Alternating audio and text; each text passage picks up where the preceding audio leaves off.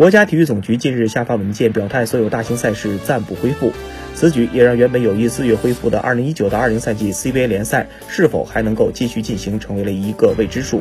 不过近日，据欧洲篮球媒体网站报道，CBA 方面或计划五月初的时候恢复比赛。目前，各支球队已经开始陆续召回了身在海外的球员，林书豪、杰特、莫泰尤纳斯等人都已经返回了中国。